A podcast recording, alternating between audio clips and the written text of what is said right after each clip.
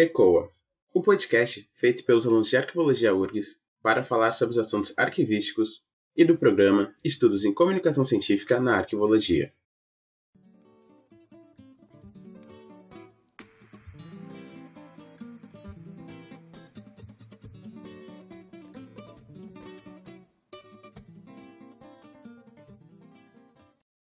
Eu sou Matheus Santos e serei o mediador do episódio. O tema de hoje é User Experience e Arquivologia. E para contribuir com o assunto, está aqui comigo a Natasha Toledo Mota, que é arquivista formada pela UNB, pós-graduada em Ciência da Informação e vem se especializando em UX. Olá, Natasha. Muito obrigado por participar do episódio. Eu já fiz uma breve apresentação sua, mas gostaria que você falasse um pouco mais sobre a sua trajetória. Tá, joia. Ô, Matheus, muito obrigada pelo convite. Estou muito feliz de estar aqui com vocês participando desse episódio. Bom, é, eu sou Natasha, de Brasília, sou arquivista formada pela Universidade de Brasília. É, desde a graduação, eu me interessei muito pela parte de pesquisa, iniciei ainda na graduação um projeto de iniciação científica, no qual eu pesquisei sobre a visibilidade do profissional arquivista, e isso norteou muito a minha atuação enquanto profissional. É, após formar, eu atuei em alguns ministérios e optei por uma pós-graduação é, relacionada à área de patrimônio, justamente porque eu me apaixonei pela parte de arquivo permanente e a difusão sempre foi algo que me chamou muita atenção. Talvez por isso, é, anos depois, eu decidi né, estudar sobre experiência do usuário, pensando nesse, né, que vem geralmente no final dessa, dessa equação aí, na arquivologia, na produção e na gestão documental, os usuários eles geralmente são pensados ao final desse processo e isso sempre me chamou a atenção, né? Então, basicamente essa foi a minha experiência. Tive a oportunidade também de atuar como consultor em gestão de documentos e informações. Até hoje pego alguns projetos, mas ao longo desse tempo como consultora, eu tive a oportunidade de elaborar alguns instrumentos de gestão planos de classificação e tabelas de temporalidade. E essa, esse trato né, diretamente com os clientes e com os órgãos para os quais eu desenvolvi esse tipo de produto é, me, me deram uma base muito, muito boa com relação à importância de entender as necessidades dos usuários e, enfim, das organizações que precisam dos serviços arquivísticos. Basicamente é isso. Certo. Então, bom, para começar o assunto, então, uh, o termo User Experience também é conhecido pela sua abreviação UX, em, e em sua tradução literal para o português como experiência do usuário. Então, uh, após essa breve passagem pela escrita do termo, Natasha, eu gostaria de saber o que é a UX. Bom, vamos lá. É, dizem que se você procurar 10 definições de UX, você vai encontrar 10 definições diferentes, e é porque é um termo realmente muito amplo, sabe? Mas tentando ser um pouco clara, o X é a experiência do usuário como um todo, e essa experiência ela vai existir independente de, de ser uma experiência boa ou ruim. É, esse termo foi cunhado né, por Dom Norman. Ele, ele é um estudioso sobre o tema. Em meados de, dos anos 90, ele trabalhava na Apple e ele começou a refletir sobre como a experiência de uso dos produtos e até mesmo de carregar as embalagens desses produtos era difícil para o usuário. Então, a pessoa comprava um computador, esse computador era difícil de ser colocado no porta-mala porque às vezes não cabia. Ele chegava em casa e tinha dificuldade de instalar esse equipamento. Ele tinha diversas dificuldades até mesmo com relação ao uso. Então ele começou a perceber que a experiência de uso desses usuários não era boa. E ele começou a pensar em alternativas para resolver essas experiências. É um pouco tempo depois, é, Jacob Nielsen escreveu sobre 10 heurísticas de usabilidade e essas heurísticas atuais são muito utilizadas, né? São parâmetros muito importantes dentro da área de UX e elas norteiam é, justamente sobre a questão de, de o quão fáceis de usar os produtos e serviços serão, porque tende-se a, a usar mais aqueles produtos cujo uso é mais fácil de usar e, enfim, é, de forma geral, a experiência do usuário ela não está presente apenas nos produtos digitais. Não se trata algo algo relacionado apenas a interfaces, né, como a gente costuma pensar. é a experiência do usuário como um todo mesmo, desde o atendimento, desde como eu interajo com essa embalagem, desde como eu uso esse produto, e, enfim, todo o meu relacionamento com aquela marca, com aquele produto, com aquele serviço, vai envolver uma experiência do usuário. E aí, quando a gente pensa em UX design, aí sim já é uma área, né, uma área que estuda toda essa parte mais psicológica e até de, de comportamento né, das pessoas, para a partir dessa compreensão, elaborar produtos e serviços que vão ter, né, que vão gerar uma experiência melhor de uso. Tem um vídeo do Don, do Don Norman que ele fala uhum. sobre, é, acho que em uma conferência de UX, ele diz que hoje a, a utilização da, do termo ele perdeu um pouco o seu o sentido, né? É, seu sentido real. Isso. Então, até é algo curioso mesmo. A gente vai falar um pouquinho sobre isso, eu acredito, mais para frente, mas realmente, assim, é, o X se, tornou um tema um pouco banalizado, sabe? Porque as pessoas começaram a, a pensar que se aplicava apenas a aplicativos ou a, a, desenhar telas, ou toda essa parte de interação, e na verdade não. É, Dom Norma tem um outro vídeo que fala também que experiência do usuário é tudo, né? Então é tudo mesmo, é tudo que o usuário sente ao interagir com o seu produto ou serviço. Por isso pode se aplicar a várias áreas, e não só o design, né? Sim. E como é que. Como foi que você chegou a UX? Como você conheceu? Como foi a sua experiência? Ah, legal. Vamos lá.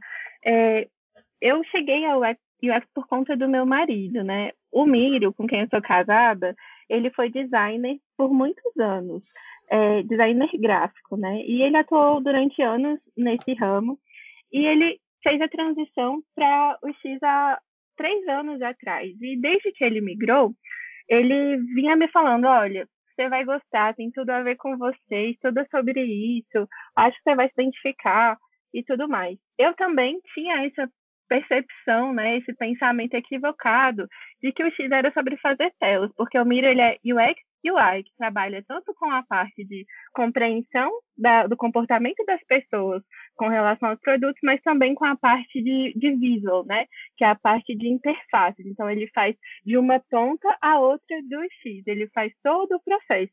E eu achava que era sobre fazer telas, e eu não queria fazer isso da minha vida, né? E aí, é, eu comecei a, a, assim, eu estudei sobre o tema, né? Comecei a ler alguns livros, e aí eu fui percebendo que, na verdade, o X era muito mais amplo e que havia, na verdade, não só uma possibilidade de atuação, mas inúmeras. E aí eu comecei a me interessar sobre o tema, comecei a estudar sobre, né? Como eu te falei, li os clássicos, e aí fiz alguns cursos e não parei mais, sabe? Realmente é uma área que me ganhou bastante e que justamente por essa possibilidade de aplicação tão múltipla, eu me identifiquei. Sim. E quando você conhece a UX, você já, já é formada em, em arqueologia? Sim, sim. sim. É, uhum. Na verdade, quando eu começo a me aprofundar sobre o tema, eu já estou atuando no mercado e tudo uhum. mais, mas o que eu passei a fazer? Eu comecei a aplicar aquilo que eu vinha lendo e aprendendo na minha área de atuação, ou seja, na arqueologia. Isso gerou resultados muito legais. Hoje eu compartilho né, um pouco sobre essa interseção, digamos assim, UX aplicado a produtos e serviços arquivísticos por meio do meu Instagram, Arquivo UX. E, inclusive, né, já deixo aqui o convite para que quem não conhece, vai lá, faça uma visitinha. Eu, assim, eu elaboro alguns conteúdos relacionando essas duas áreas. E, basicamente, assim, eu percebi, né, as possibilidades de, de aplicação é, de UX na, na minha área de atuação. Então, eu comecei a adotar algumas é, formas de abordagem muito mais centradas no usuário. Então, desde a da questão da descrição, da inclusão de termos que poderiam ser mais fáceis para o usuário reconhecer e se encontrar dentro, por exemplo, de, de manuais e de instrumentos de pesquisa de forma geral, até mesmo com relação à parte de assistências técnicas especializadas, quando você não tem a preocupação em necessariamente apenas entregar um serviço, né? Ou ensinar uma técnica, mas sim de entender realmente qual é o problema daquele usuário, qual a dificuldade que ele tem. E a partir disso você conseguir gerar soluções, é, você consegue realmente alcançar resultados muito melhores. E eu consegui é, evidenciar isso, né?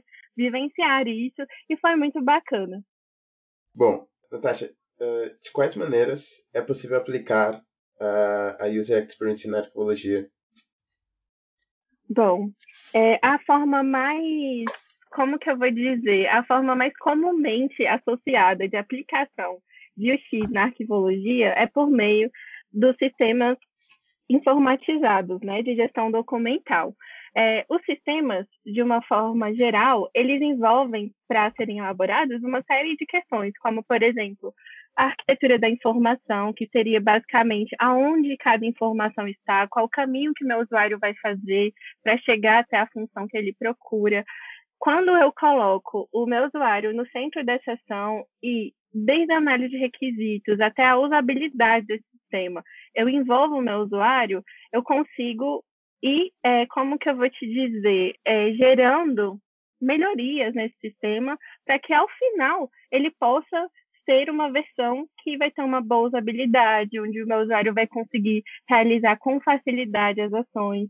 Outra maneira, né, que eu mencionei foi também a questão dos manuais e qualquer outro produto ou serviço arquivístico que envolva interação com o usuário. A interação, entenda, não é só sobre a questão das telas, sabe? É a questão de interação mesmo, que o usuário vai utilizar. Então, qualquer mecanismo, qualquer instrumento ou qualquer publicação que vai ser destinada a um usuário, eu preciso entender qual seria a melhor maneira dele consumir esse conteúdo. E, em consultoria, é muito comum que a gente forneça manuais de gestão de documentos ou de uso de algum tipo de sistema ou serviço. Então, sempre é, me, me preocupar com para quem esse documento está sendo destinado? Será que se eu incluir um monte de termo técnico para alguém que não é da área, vai fazer sentido? Ou será que colocar vários termos técnicos e talvez disponibilizar algum tipo de dicionário terminológico ou até mesmo um índicezinho, sabe, para facilitar essa busca do usuário. Quando a gente pensa também na elaboração de instrumentos de gestão, plano de classificação e tabelas de temporalidade, acho que foi o produto que eu mais incluí o usuário no centro da ação. Porque para que você consiga elaborar um instrumento de gestão como plano de classificação, você precisa fazer uma desk research, que é uma pesquisa ampla e prévia antes mesmo de iniciar os trabalhos, para que você consiga entender todo o contexto da organização, qual a finalidade dessa organização ou dessa instituição você precisa ter uma base de onde você é, está indo, né? De onde, de quem você está atendendo, para que você consiga entender as relações, né, da produção documental, a função dessa instituição ou órgão no contexto onde ela está, inclusive normativo. Então, você tem que fazer esse levantamento. Após essa etapa, você também precisa conversar com os usuários, com os pontos focais de cada setor, para que você consiga entender qual é a frequência de uso dos documentos, quais são os documentos produzidos, como eles são produzidos, se são pouco ou muito consultados, enfim, por quanto tempo são guardados, se tem alguma relação fiscal e uma série de outras questões.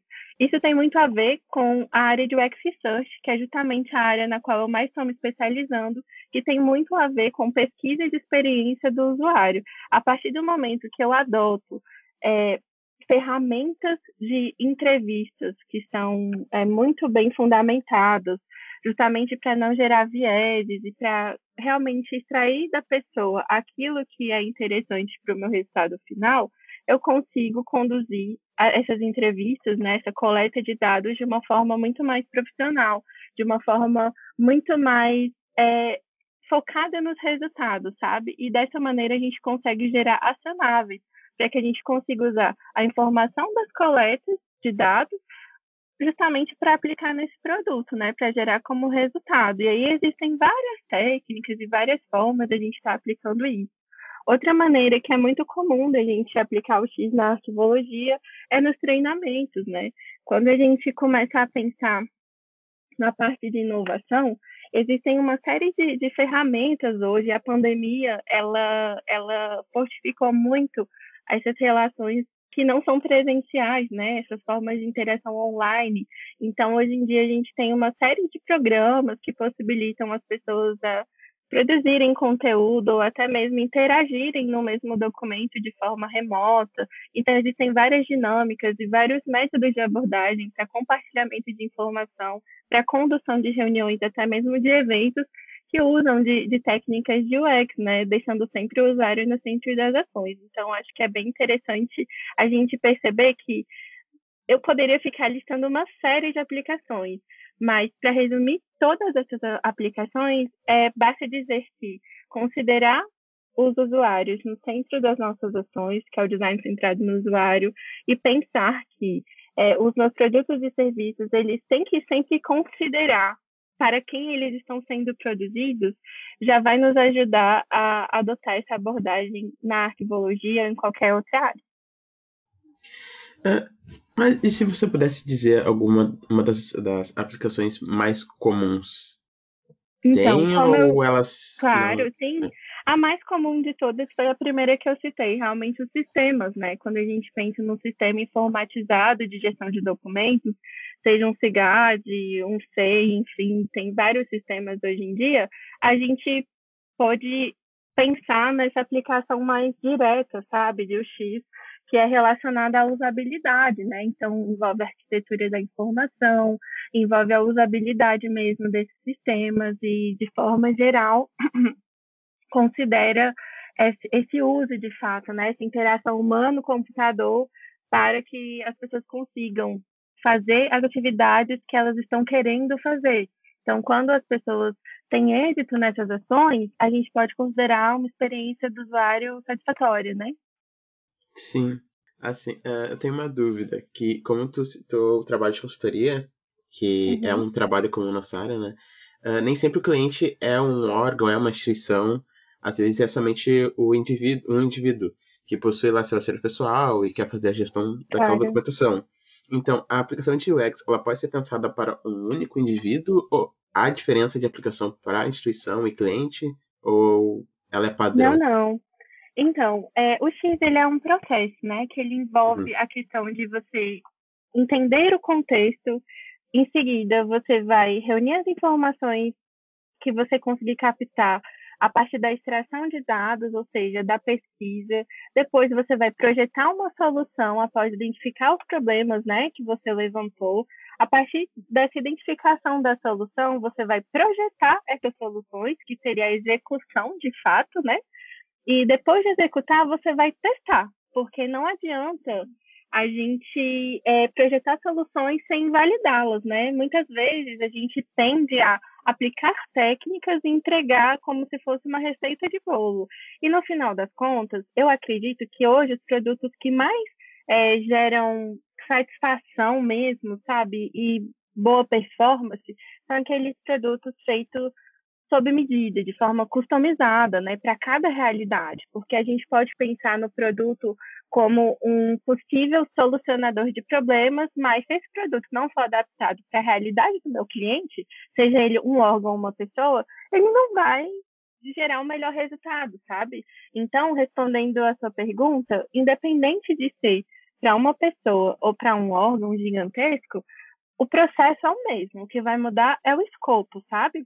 Com uma pessoa, possivelmente você vai ter um escopo menor, e com um órgão, como, é, enfim, conglomerado né, de vários setores, com várias finalidades, e, enfim, com um contexto infinitamente maior, o seu escopo vai ser um pouco maior por conta disso. Mas é um processo e pode ser aplicado tanto para um cliente, pessoa física, né, ou jurídica, enfim, como para um órgão. Agora falando assim de uh, bom, o estudo de usuários, né? Na verdade, uhum. Assim, é mais. Uh, eu, não, eu não quero entrar em. Não, quero, não queria usar a palavra crítica, mas talvez reflexão, eu acho. É, reflexão uhum. acho que é uma palavra melhor. Uh, o, o usuário na biblioteconomia, ela é praticamente o pilar dela, né? Então, Sim. esse tema é, é bem explorado na biblioteconomia. Ela é uma ciência que se preocupa muito com a experiência do usuário. E na arqueologia, eu percebo que essa preocupação não é a mesma eu vejo o trabalho arquivístico, e tem artigos que falam que o trabalho arquivístico ele é mais voltado para o arquivista do que para o usuário. Porque. Nossa, é muita verdade isso, viu? É. Infelizmente. É... E por que, que é uma atividade pouco explorada pela arqueologia? Olha, essa pergunta é a pergunta de ouro, sabe? Se eu conseguisse responder isso, eu acho que eu resolveria vários problemas, mas eu tenho algumas hipóteses, sabe, Matheus? Bom, tem um, um, texto, um artigo do José Maria Jardim e da Maria Odila, que eu sempre menciono, e ele foi um dos motivadores para que eu iniciasse essa aplicação é, de UX na arquivologia, porque o X não é estudo de usuário, tá? É, acho importante também fazer essa distinção. Sim. Enquanto o X é a experiência do usuário como um todo, o estudo de usuário deveria é, ser um estudo projetado né, para que a gente conhecesse o nosso usuário, as suas motivações, o seu perfil, o que faz ele ser o nosso usuário, qual, por que, que ele está né, utilizando aquele serviço, e para eu entender também é, como ele interage com as coisas, sabe? Com o meu acervo, no caso, com os meus serviços, se eles estão ou não satisfeitos, que aí já vai para uma outra parte que seria pesquisa de satisfação. E o que a gente percebe é que na arquivologia, essa, esse estudo de usuário ele vai muito só para essa segunda parte, que seria de pesquisa de satisfação. Então, você percebe que isso deixa de ser um estudo de usuários, porque eu pouco me importo com conhecer quem é o meu usuário, com entender o perfil dele e entender a motivação que o fez tornar-se né, um usuário, seja porque ele é um servidor do órgão no qual eu trabalho, ou porque ele é um pesquisador, enfim, qual seria essa motivação? Eu começo a simplesmente entender a relação do uso dele. Então, se eu entendo só a parte de satisfação do usuário com relação ao meu serviço, eu estou deixando de conhecer várias outras questões com relação ao meu usuário. E esse comparativo que você trouxe com relação à biblioteconomia, eu acho também, e até pegando o gancho desse próprio texto que eu citei, que se chama Estudo de Usuários em Arquivos em Busca de um Estado da Arte, tem muita relação com o próprio objeto, sabe? Enquanto a gente tem na biblioteconomia, e aí eu não sou uma boa entendedora do tema, tá? Peço licença aos colegas bibliotecários para supor, acredito que tenha muita relação com essa questão do acesso né, ao conhecimento, a gestão do conhecimento de uma forma geral. E numa biblioteca, por exemplo, a gente pode pensar até mesmo na questão de empréstimo de livros, enfim. Então é, tem um objeto. É um pouco diferente mesmo essa relação, né? Exato. Então, quando a gente pensa no objeto a, da arquivologia, a gente está pensando em documento de arquivo, né? E informação. Eu gosto muito de extrapolar para a questão da informação porque até mesmo a gestão documental, ela não é, é, ela não ignora a informação, pelo contrário, a gente utiliza a informação para classificar os documentos e, a partir disso, fazer toda a gestão documental, né? Então, existe uma diferença até mesmo com relação ao público e à quantidade né, de pessoas que nós atendemos, se a gente for fazer uma análise comparativa. E por essa razão, a biblioteconomia está muito à frente com relação a estudo de usuários mesmo, e isso se, se reflete muito à questão de senso de utilização, sabe, na minha opinião. E pegando um trecho, né, dessa questão relacionada a, a, aos arquivos, né, esse tema relacionado aos arquivos, a gente pode dizer que, é, pegando um gancho do texto que eu citei, tá bom? Arquivistas tendem a pensar no seu trabalho na ordem como ele é feito. Inevitavelmente, o uso vem por último. Desde que o uso dos documentos é o objetivo de todas as outras atividades arquivísticas, os arquivistas precisam reexaminar suas prioridades. Ou seja, a gente pensa no usuário no final, quando a gente pensa em difusão. E se a gente for pensar na realidade da maioria dos órgãos e empresas, existe toda uma gama de atividades que vem antes da difusão, que vem muito antes da disponibilização da informação, a gestão documental, elaboração de normativos e uma série de outras outras questões que são fundamentais para que a gente tenha condições de pensar em difusão. Então, eu acho que tem um pouco a ver com essa relação. E também, se há muito. Se há pesquisa na, na área em relação a UX, Brasil pelo, pelo menos, ou ainda é muito parado? Olha, aplicado à arquivologia, existem pouquíssimas iniciativas que relacionam. Uhum. E as que eu tenho conhecimento, elas sempre pensam é, no usuário a partir de um usuário de um sistema informatizado, que é justamente a aplicação mais comum, né, que a gente mencionou anteriormente. Mas eu acredito que seja uma tendência que a gente melhore, sabe? Que a gente comece a colocar bandeirinhas em novas áreas, que a gente uhum. comece a pensar em inovação e que a gente comece também a considerar os usuários como o, o enfim, quem deveria ser considerado né, nas nossas ações. Dessa forma, eu acredito que a gente vai conseguir elaborar produtos e serviços que sejam cada vez mais utilizados, sabe, pelas pessoas, compreendidos pelas pessoas que são usuário comum, que não entendem de arquivologia, que não entendem a importância. E dessa maneira, a partir do momento em que a gente consegue fazer com que a, tudo que a gente elabora, né, seja amplamente entendido e utilizado, a gente aumenta a visibilidade tanto dos arquivos como dos profissionais arquivistas. Sim. Uh, Natasha, uh, eu gostaria que você falasse um pouco sobre, uh, sobre o Instagram que você tem, que você fala sobre Ah, claro. Bom, a minha iniciativa surgiu justamente porque, para mim, é, quando eu comecei a aplicar e a ver o resultado é, desse conhecimento em UX na arquivologia, na, nas minhas oportunidades de trabalho, eu percebi um grande potencial. E, ao mesmo tempo, eu percebi o quão pouco a gente fazia uso desse tipo de conhecimento, sabe? Às vezes, porque a gente estava muito ocupado apagando incêndio, resolvendo questões relacionadas à, à gestão documental e à massa documental acumulada e outras questões, é, mas eu não podia deixar de, de achar o máximo, sabe? E foi muito interessante, assim, é, perceber o quanto fazia diferença, uma coisa que é óbvia, né? Que é colocar o usuário no centro das nossas ações e considerá-lo ao elaborar o que a gente elabora, ao fazer o que a gente faz no nosso dia a dia, né? Onde a gente trabalha. É, eu comecei a perceber muitas vantagens, mas eu pensava que, poxa, é, por que, que isso não é feito? Por que, que não tem ninguém falando disso? E aí eu comecei a pesquisar, a verificar, né, fazer um levantamento mesmo de quem falava sobre isso na arquivologia, é, quais eram os temas que eram abordados, quais eram as relações. Cheguei a, a, esse tema estudo de usuários, que seria o mais próximo dessa abordagem, e vi que, na verdade, inclusive, os estudos de, usuário na arquivologia eram muito, muito negligenciados, e eu falei, cara, eu quero falar sobre isso, né? Até então, a única pessoa que trazia informação e divulgava, né? Porque não adianta a gente produzir e não divulgar. Também sou muito defensora da difusão, sabe? E a única pessoa que difundia algo relacionado ao X era o Charlie, Charlie Luz de, de São Paulo. E eu comecei a ler tudo que ele escrevia sobre o tema é, e fui construindo o meu próprio conhecimento, o meu próprio caminho, sabe? Charlie tem uma abordagem muito voltada para UX Writing, que é a parte de conteúdo, de texto, né, de escrita, de redação de experiência do usuário. E a minha abordagem, eu sempre busquei trazer uma abordagem ampla, de UX como um todo, né, de UX como UX Design, para depois me aprofundar em alguma outra abordagem, porque são inúmeras abordagens, né, se a gente for parar para pensar.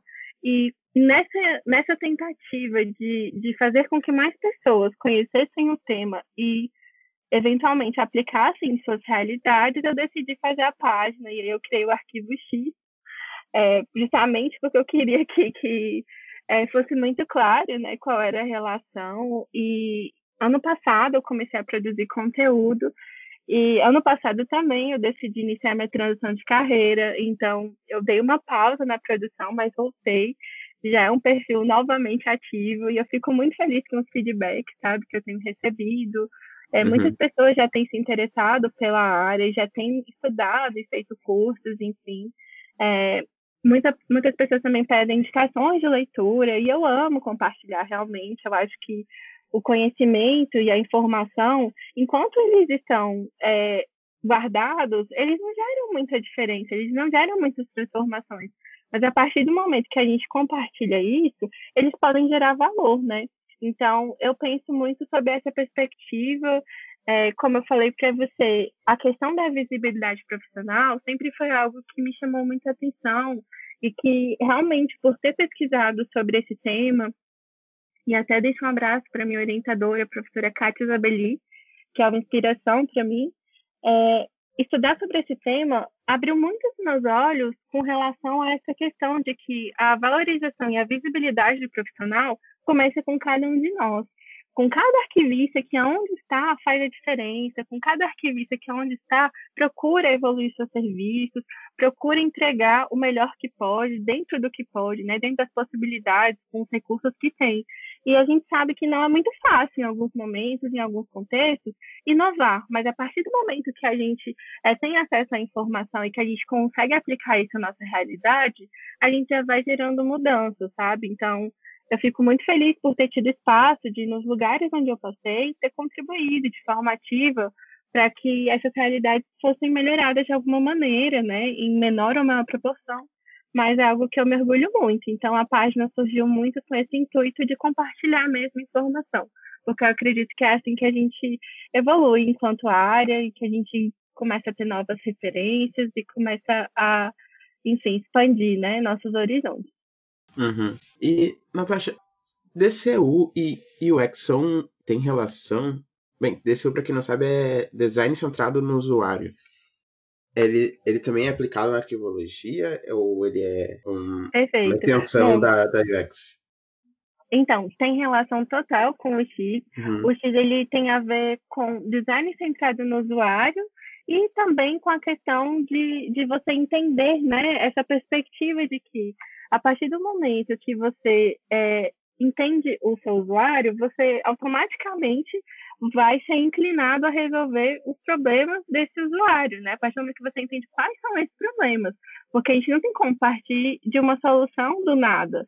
Alguns produtos, inclusive, não performam tão bem justamente porque eles não são pensados é, nas necessidades das pessoas. É, recentemente, eu li sobre um produto que foi feito fora do país, que era sobre uma luva de higiene íntima, é, para, enfim, as mulheres usarem quando estiverem durante o período menstrual. Sendo que esse produto, para a maioria das mulheres, não fez o menor sentido, foi projetado por homens. E aí eu pergunto, sabe, tipo, com base no quê? Com base em que informação? Com base em pesquisa, será? Será que uhum. tinha algum homem projetando esse produto? Enquanto a gente não entender nosso usuário, né, colocar o nosso usuário no centro das ações, a gente não vai conseguir projetar é, de forma satisfatória produtos que realmente atendem às dores dos nossos usuários, sabe? Não Sim. adianta a gente continuar, enquanto arquivistas, é, a fazer manuais gigantescos é, que basicamente refletem, sei lá, uma receita de bolo que é comum à maioria dos órgãos, se isso não for utilizado, se isso não for aplicado. Já tive clientes, por exemplo, que tinham plano de classificação em tabela, mas não aplicavam. Não aplicavam por N razões, às vezes por falta de pessoal, às vezes porque não sabiam como utilizar esse recurso. Então, é uma gama de, de, de questões que a gente tem que considerar quando a gente vai pensar numa solução. E às vezes, o produto por si só, ele não vai resolver um problema se a pessoa não souber usar o produto, se ela não entender o valor daquele produto e se ela não souber de fato é, o benefício que esse produto vai trazer para ela, sabe? Então tem muito a ver com isso. Mas o design centrado no usuário, ele tem tudo a ver com o X. Mas é importante também declarar que o X não é sobre você fazer benfeitoria, tá? O X é sobre você alinhar expectativas do negócio, então da empresa na qual você está trabalhando, ou até mesmo da sua consultoria, enfim, a necessidade das pessoas. Significa que você vai projetar pensando no seu objetivo, mas também considerando o seu usuário, sabe? Tem muito mais a ver com isso. Ah, certo, certo. E, bom, a gente sabe que UX é um tema complexo, que não tem como se aprender seu todo apenas nesse episódio, né? E é um assunto para se aprofundar mais. Então eu gostaria de saber se você tem alguma dica para indicar de conteúdo sobre UX, além da, da tua rede social, lógico. ah, sim, claro, eu tenho sim, olha. É, os que eu mais recomendo são os que eu mais utilizo. É, tem um curso introdutório na Udemy que chama O X para quem ainda não é de UX. Ele é do Will, é um curso gratuito, curtinho e introdutório, de uma forma muito, muito bem pensada, que eu recomendo a todos que se interessem por esse tema. É, tem um livro que eu amo, é um dos livros que assim é considerado leitura obrigatória para todo mundo que entra na área, que chama O Design do Dia a Dia, que é de Don Norman, um do, dos cunhadores, né, um dos criadores desse termo, desse conceito. É Não Me Faça Pensar. É um outro livro que fala muito sobre como a gente deve projetar de maneira a facilitar o uso dos nossos produtos e serviços para que o usuário não tenha que perder tempo pensando em como que ele vai conseguir usar. As coisas precisam ser intuitivas para que elas consigam, né? Para que elas possam, na verdade, ser, enfim, utilizadas da maneira mais fácil.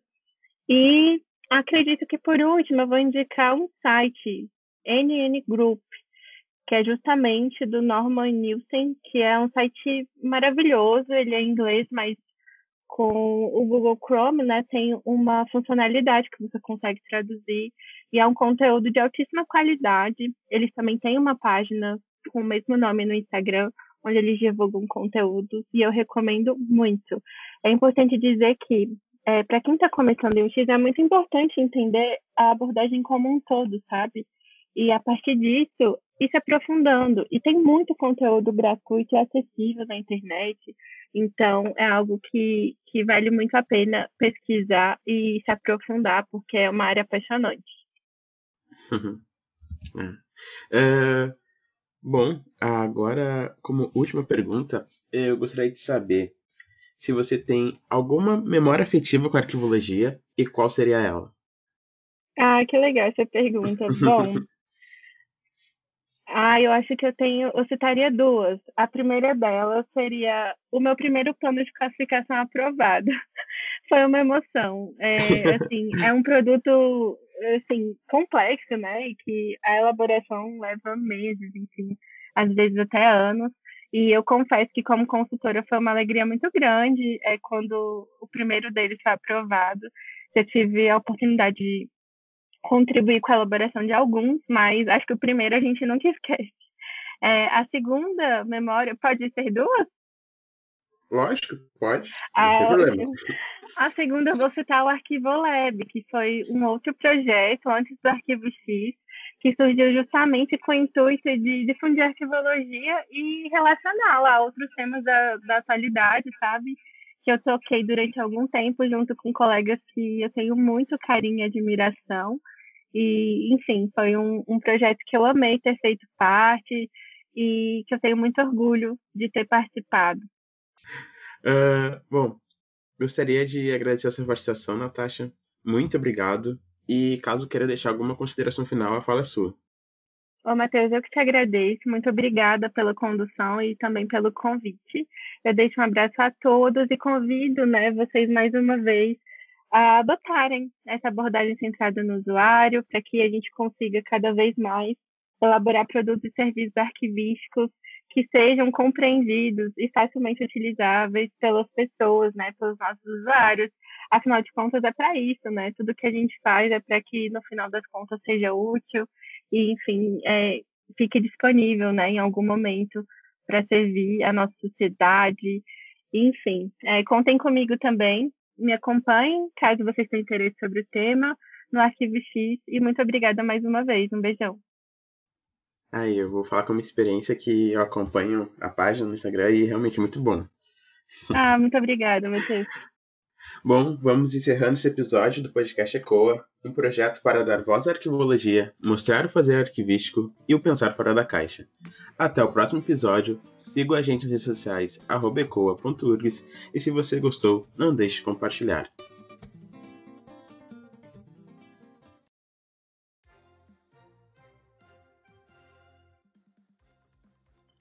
Olá, eu sou Marcos Machado e apresento os destaques do Giro do Arquivo, edição 136, publicada no dia 6 de julho. No texto destaque, mais uma atualização sobre o retorno do trabalho presencial do Arquivo Nacional. Os servidores da maior instituição arquivística do país se mobilizam contra a reabertura das atividades. O retorno aconteceu no dia 1 de junho, mas sem um protocolo de atendimento e sem a imunização de todos os servidores. Nas notícias sobre a arquivologia no Brasil, o Arquivo Histórico do Rio Grande do Sul anunciou a digitalização de 24 volumes dos seus anais. Um artigo com farta documentação inédita sobre o planejamento de Brasília ganhou notoriedade no décimo prêmio Milton Santos de Artigos. E a Covid-19 fez mais uma vítima na arquivologia brasileira. Jane Pereira, arquivista que trabalhava na Universidade Federal do Paraná, morreu no último dia 30 de junho. Em novembro acontecerá o 15º Encontro Catarinense de Arquivos, promovido pela Associação dos Arquivistas de Santa Catarina. Nos dias 27 e 28 de julho acontece o curso online Diplomática e Arquivos Pessoais, identificando espécies e tipos documentais, promovido pela Associação dos Arquivistas de São Paulo. E o Arquivo Nacional lançou o livro Declaração Digital Recomendações para Digitalização, Restauração, Preservação Digital e Acesso. Já no mundo, é notícia sobre a arquivologia. A Assembleia de Arquivistas do Chile se pronunciou sobre a necessidade de mais transparência na gestão e no acesso aos documentos públicos relacionados com a nova constituinte do país. No Equador, diferentes setores da vida pública do país, incluindo a presidência da República, estabeleceram um compromisso para elaborar uma nova lei de arquivos, a lei vigente tem quase 40 anos.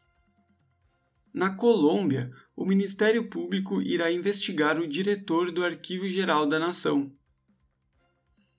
Conferência anual da Seção sobre Arquivos de Universidades e Instituições de Pesquisa acontecerá nos dias 26 a 29 de julho. Na sessão para ler com calma, quatro indicações. O novo número da revista Alerta Arquivístico do Peru, o número 1 do boletim publicado pela ONG Arquivistas Sem Fronteiras Bolívia, arquivos sobre a história do Colégio Preparatório da USP e o artigo Os Cartórios se abrem à história, descoberta dos documentos raros, a caligrafia eterna e instrutiva. E para ver com calma, o encontro do Grupo de Estudos sobre História da Arquivística na América Latina e como agilizar a gestão documental através dos usos de plataformas digitais. Estes foram os destaques do Giro do Arquivo, edição 136. O Giro é publicado todas as terças. Receba grátis em seu e-mail. Para mais informações, acesse nossas redes sociais. Siga arroba Giro da Arquivo no Facebook, Instagram ou Twitter. Lá você encontra o link para assinar o nosso boletim e receber o que é de notícia no Brasil e no mundo da arquivologia.